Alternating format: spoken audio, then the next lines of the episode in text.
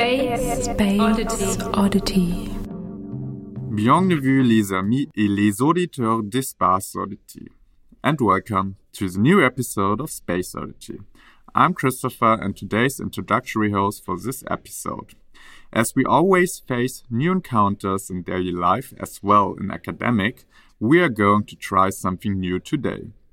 Instead of sticking to the established language and routines in this podcast series, we thought to open the format and therefore we invited the French-speaking geograph Mesa Birmiafal from Dakar, Senegal, who was our latest guest here at the CRC in Berlin, to discuss with Elettra Greci about la marginalité spatiale. Bon, euh, je dirais que je m'appelle Mesa Birimafal, je suis docteur en géographie Je suis actuellement en poste comme chercheur à l'Institut fondamental d'Afrique noire de l'Université Charente Diop de Dakar au laboratoire de géographie. Comme je l'ai dit tout à l'heure, je suis docteur en géographie. J'ai travaillé sur euh, la cartographie coloniale dans un essai de géographie euh, historique de la petite côte. Et actuellement, je mène des travaux qui sont qui font focus sur euh, les questions de marginalité et de naturellement. Oui, bonjour, euh, je m'appelle Elettra Griesi, je suis une architecte et anthropologue socioculturelle italienne. Et actuellement, je suis un chercheur universitaire et en même temps euh, membre associé de l'SFP euh, dans les projets Réfiguration de l'espace. Mais je suis aussi porte-parole à l'Institut des protestes et mouvements sociaux de l'Université technique de Berlin. Au moment, je travaille sur mon doctorat à l'Université libre de Berlin dans le département de géographie humaine. Et donc, euh, dans le cadre de mon doctorat, j'analyse les conséquences que les processus historiques d'expropriation territoriale, mais aussi les politiques européennes pour arrêter la pauvreté et la migration irrégulière ont eu sur une communauté marginalisée des pêcheurs de Dakar. Euh, et quand je parle des conséquences, je me réfère à les changements qui ont eu lieu au niveau économique, social et spatial de cette communauté.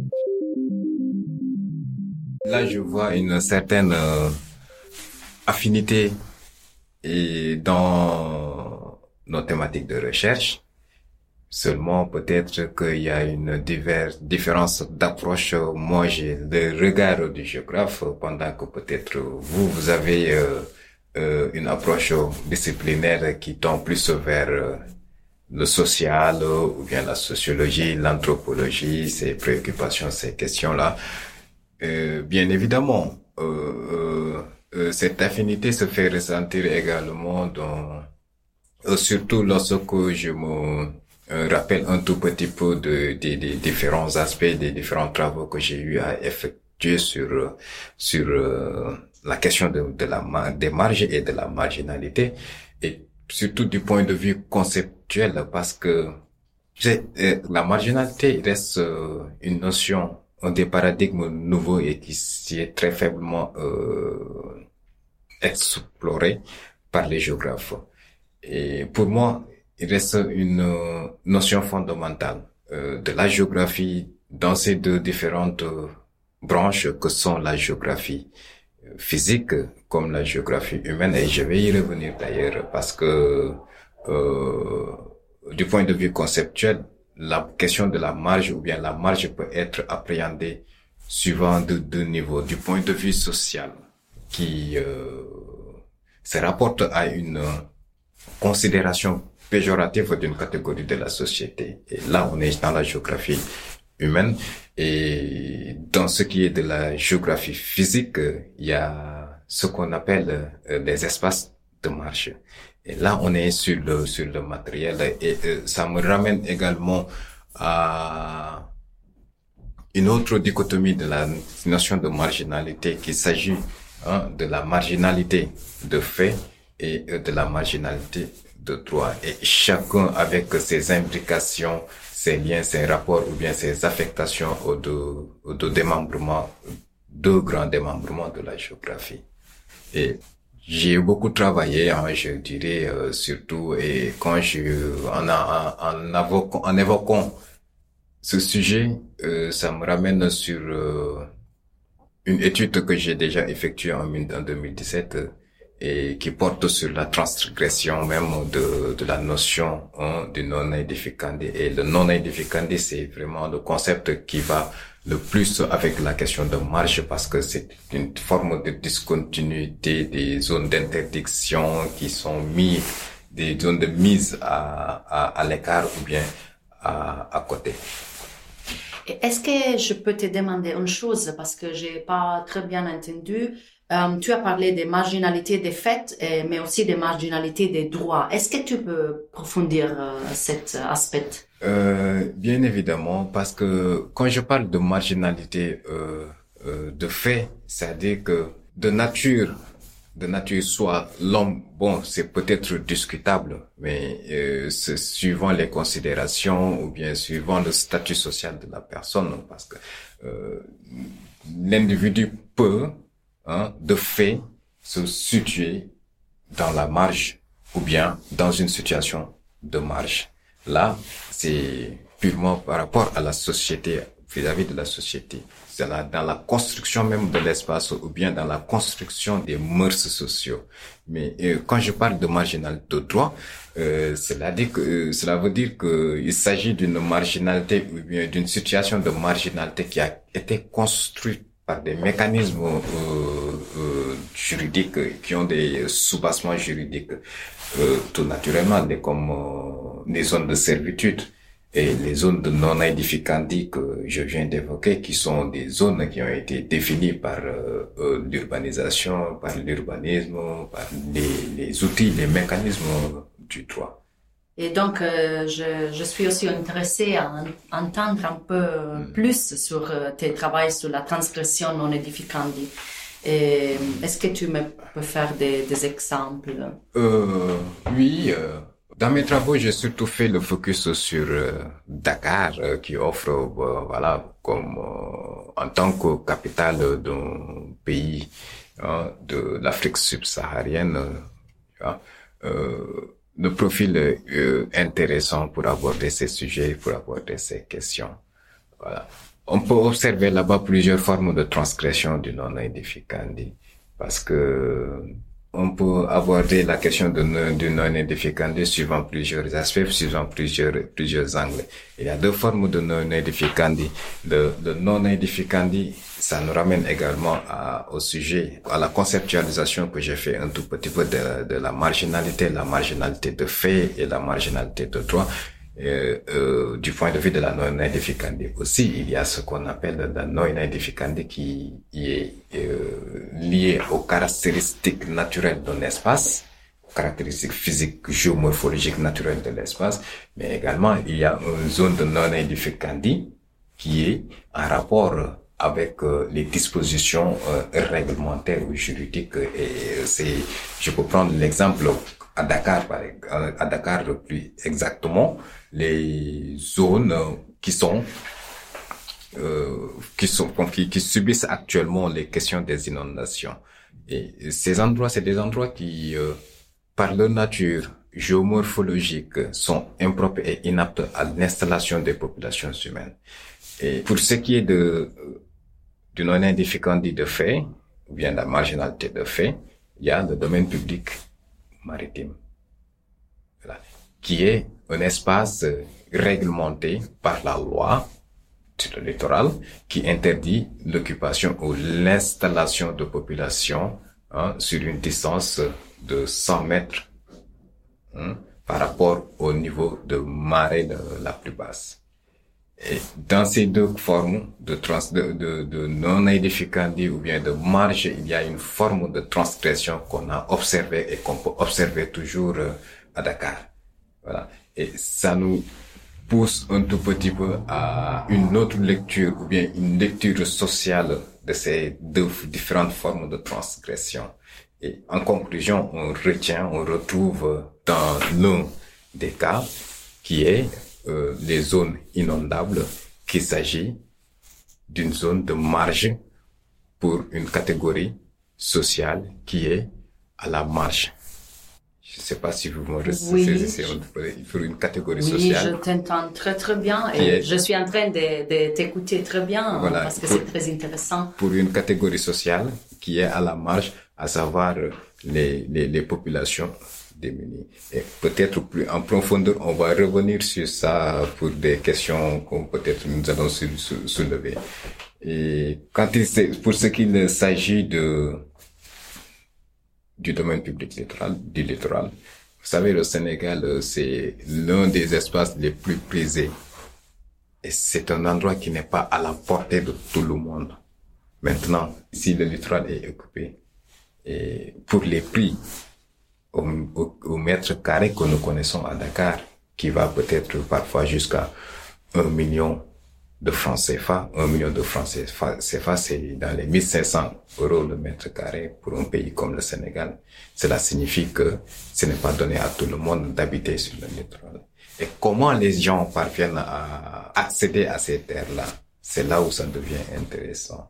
Et c'est par là qu'on parle de contournement ou bien de transgression du non-édificandi. Ok, je vois, c'est très intéressant. Et tu as parlé de la marginalité, euh, de la, oui, de la marginalité dans les marges de la périphérie. Et voilà, quand tu parles de, de ça, euh, bon, euh, je pense à un travail de recherche que j'ai amené en Italie. Et il s'agit de- des migrants illégaux saisonniers qui sont poussés à la marge. Et un processus qui a été provoqué par le système.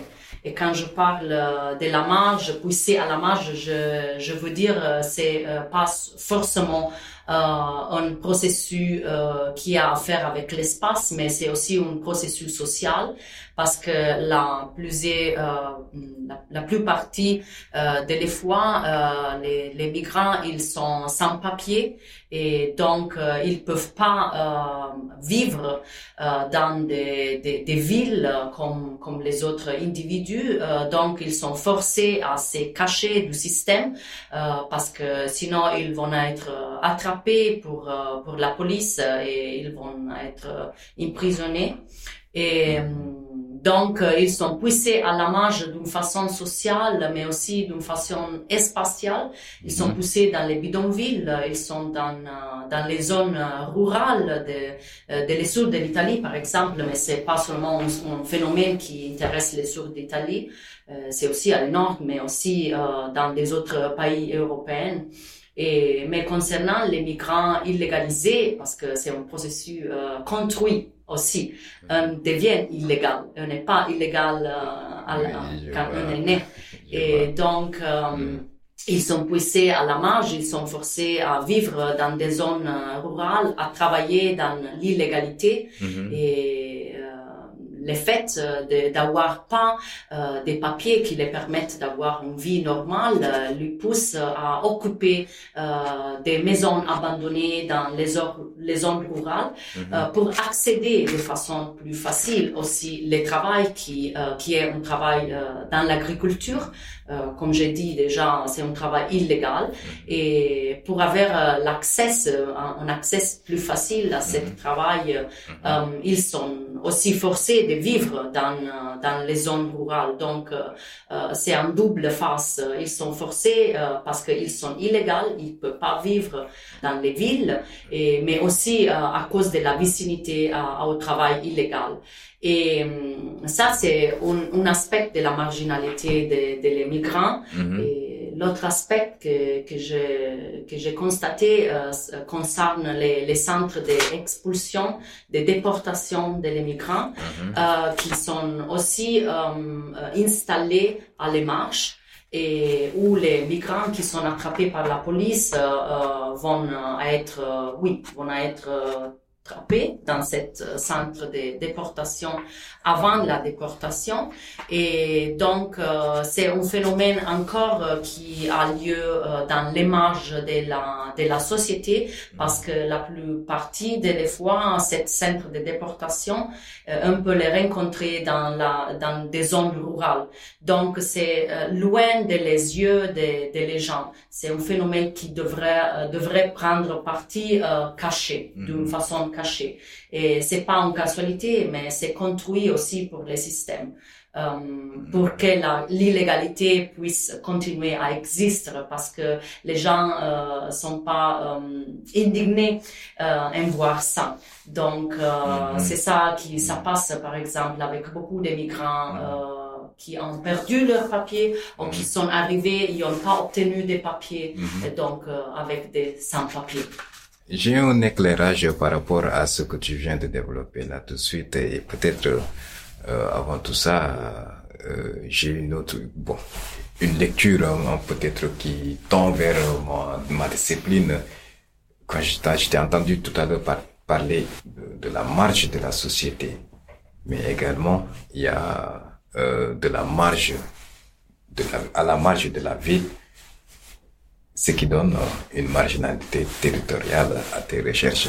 Et euh, mais surtout, ça peut soulever une interrogation sur euh, le statut social ou bien le statut de l'individu, ce qui est le déterminant ou bien ce qui crée la situation de marginalité pour l'individu. Et le constat général dans ce que tu viens d'expliquer et dans ce que j'ai eu à trouver dans mes travaux de recherche, il y a fondamentalement un rapport avec la mobilité. Avec la mobilité, euh, ou bien euh, de manière générale les déplacements de euh, d'individus, que ça soit d'une ville à une autre ville, d'un pays à un autre pays, dans une situation de, de légalité ou bien d'illégalité. Et c'est pour dire que très souvent la mobilité constitue un facteur qui peut mettre l'individu dans une situation de marginalité ou dans une situation de marge. Parce que déjà au Sénégal, tout à l'heure j'ai évoqué un tout petit peu euh, euh, la marge territoriale euh, bien la marge qui est qui est déterminée par la, la structure ou bien la configuration géomorphologique du milieu de l'espace. C'est pour dire que là, c'est des zones qui sont pas habitables, qui sont des zones inondables. Et il se trouve que historiquement, l'espace, l'espace en, question, dans des, dans ces, dans ces quartiers de Dakar qui sont déjà dans la banlieue, ce n'est pas des zones périphériques. Déjà, on peut considérer ça comme une marge, mais des zones mises à l'écart du centre et qui ont une particularité géomorphologique très intéressante parce que c'était des anciens Niaï. Les Niaï, c'est des dépressions interdunaires qui avaient euh, des caractéristiques euh, particulières également. Euh, du point de vue de leur configuration, c'était la zone où il y avait une certaine végétation, une certaine des plusieurs organismes hydro, hydrographiques, des points d'eau, des plans d'eau, tout ça. Et dans le courant des années 1970, il y a ce que nous connaissons tous de là-bas, c'est le phénomène de sécheresse qui a, a frappé le Sahel pendant plus de deux décennies. Et ça a aussi eu euh, des conséquences sociales extraordinaires parce que c'est à partir de ce moment que euh, les zones de campagne ont commencé à être répulsives pour leur population qui se sont levées, qui sont, sont dirigées vers euh, les centres urbains et les capitales de l'Afrique de l'Ouest ont connu à partir de ce moment la venue massive de, des populations de la campagne. Et ces gens arrivaient, une fois arrivés en ville, il fallait nécessairement trouver des zones d'habitation. Et maintenant, quelles étaient les zones qui étaient disponibles? Ce sont ces, ces là qui, sous le coup de la sécheresse, ont connu un assèchement. Donc, euh, les plans d'eau ont disparu. Ces individus se sont installés sur place.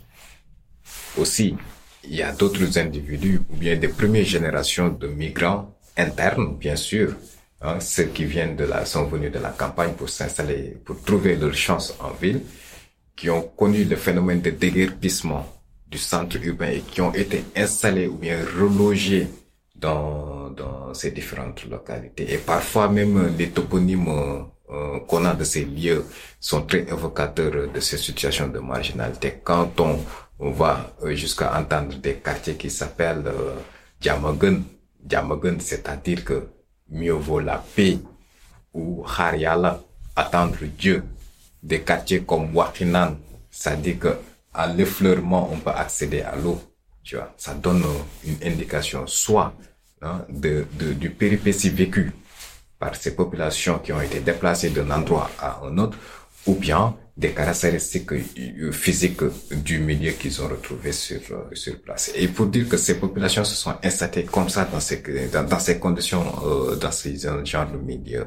Et le caractère commun, c'est que c'est des gens qui sont pas des autochtones, qui sont pas originaires de la ville, qui sont pas originaires de Dakar, et ils sont obligés de rester à la périphérie de la vie, de s'installer à la périphérie de la vie. Et plus tard, lorsqu'il y a eu euh, de retour vers la normale de la pluviométrie, les conséquences des inondations étaient dramatiques parce que ces, ces, ces zones étaient devenues hyper, hyper, hyper euh, densifiées, hyper euh, urbanisées à la, dans le style sénégalais, bien évidemment et avec toutes les conséquences que cela a eu dans euh, pour ces populations, pour ces sociétés, pour euh, du point de vue économique également, ça a été très dramatique euh, euh lorsqu'il s'est agi de d'observer ces phénomènes s'abattre sur Maintenant, tu as parlé de déplacement, euh, tu as parlé de migration et bon, je constate que je pense que très souvent, il s'agit des groupes minoritaires qui subissent la marginalisation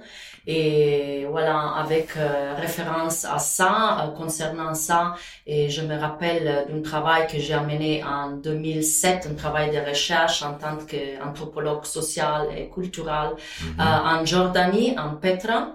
Euh, Petra, c'est un lieu où les, euh, les nomades euh, qui sont appelés Bdoul, c'est un groupe ethnique, ils ont vécu dans les grottes de cet lieu pendant des, des siècles.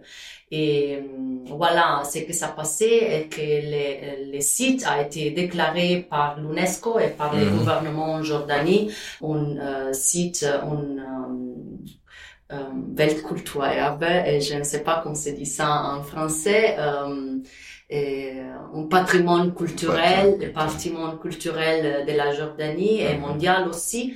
Et donc, à partir de cette, euh, de cette fête, euh, les, les nomades, ils ont été déplacés dans un village qui a été construit par, euh, par les gouvernements. Et à partir de ça, de ça, ils ont subi une marginalisation, une exclusion sociale et économique euh, très très important mhm. parce que euh, bon euh, première en première partie en, en premier lieu les gouvernements ont construit a construit des maisons euh, qui ont euh, essayé d'imiter euh, l'organisation spatiale qu'on retrouve dans les grottes de Petra. Et ces lieux n'ont pas été compris euh, des nomades euh, comme des maisons qui euh, sont très proches ou qui on peut utiliser de façon similaire à les grottes. Donc, euh, ce que ça passait dans la communauté, c'est que tout l'espace des les maisons qui ont été construits avec du ciment ont été transformés pour la communauté. Comme ça, ils peuvent amener des activités qu'ils font avant d'être déplacés dans les villages euh, donc, il peut continuer à faire euh, certaines activités qu'il ont fait déjà dans les grottes de euh, Petra. Et voilà, ça a été un des changements parce que euh, des changements qui se sont amenés dans la communauté euh, parce que euh, ils ont commencé à utiliser l'espace d'une façon différente et ça a généré aussi des changements sociaux et euh, par contre, euh, les, les, transformations ont eu aussi, les transformations de les maisons ont eu aussi des conséquences euh, sur les, sur les pratiques au niveau communautaire. Par exemple, je fais un petit exemple, ils ont commencé à transformer les maisons d'une façon avec laquelle ils ont utilisé les maisons comme magasins. Et aux côtés de les maisons, ils ont construit des tentes que c'est la, la, la, la, construction typique et traditionnelle des nomades mm-hmm. en général. Et donc, ça, c'était un changement. L'autre changement a été qu'ils ont été euh, dans la pastoris. Avant d'être déplacés, ils ont travaillé euh, dans la pastoris. Et ça a pas été possible dans la communauté, la nouvelle communauté que le gouvernement a construit, a construit pour eux. Euh, parce qu'ils n'ont pas de lieux où ils peuvent euh, amener les animaux. Euh, donc, ils ont commencé à, à transformer, quelqu'un d'eux a commencé à transformer les maisons pour mettre les animaux là-bas. Et des autres, ils ont abandonné complètement la pastoris. Et donc, ce qui s'est passé est que le site de Petra a été visité comme conséquence des, euh, des politiques de développement touristique. Euh, le site a été visité pour euh, millions de personnes et donc, euh, comme ils ont euh, été forcés de lasser leur sources économiques à partir de la pastoris, ils ont commencé à, euh, à travailler avec euh, les touristes, à faire euh, les guides touristiques.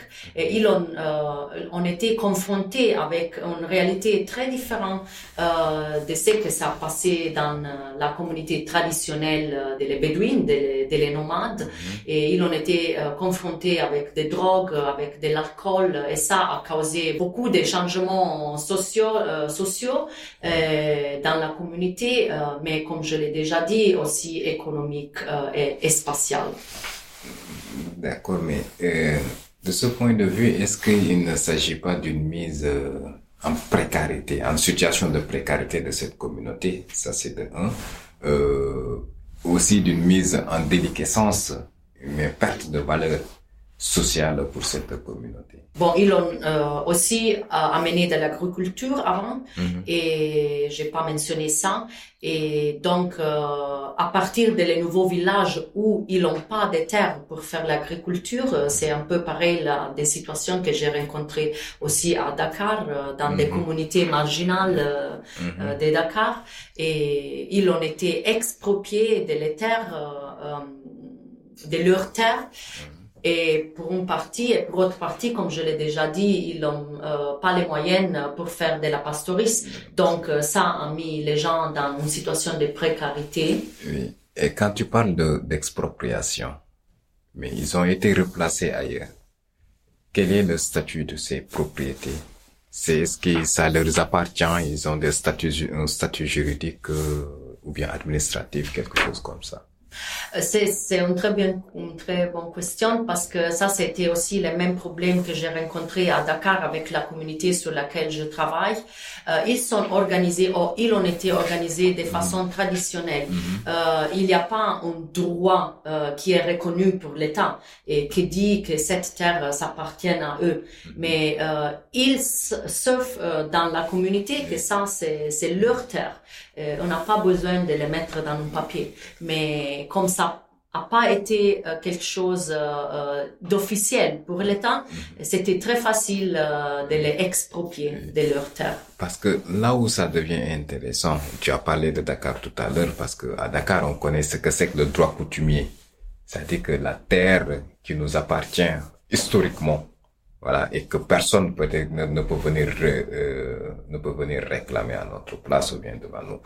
Ok, mais euh, à Dakar il y a ce qu'on appelle les quartiers réguliers et les quartiers irréguliers. Et l'irrégularité de ces quartiers repose fondamentalement sur l'absence de documents administratifs qui attestent de la propriété de telle d'une quelconque quelconque terre.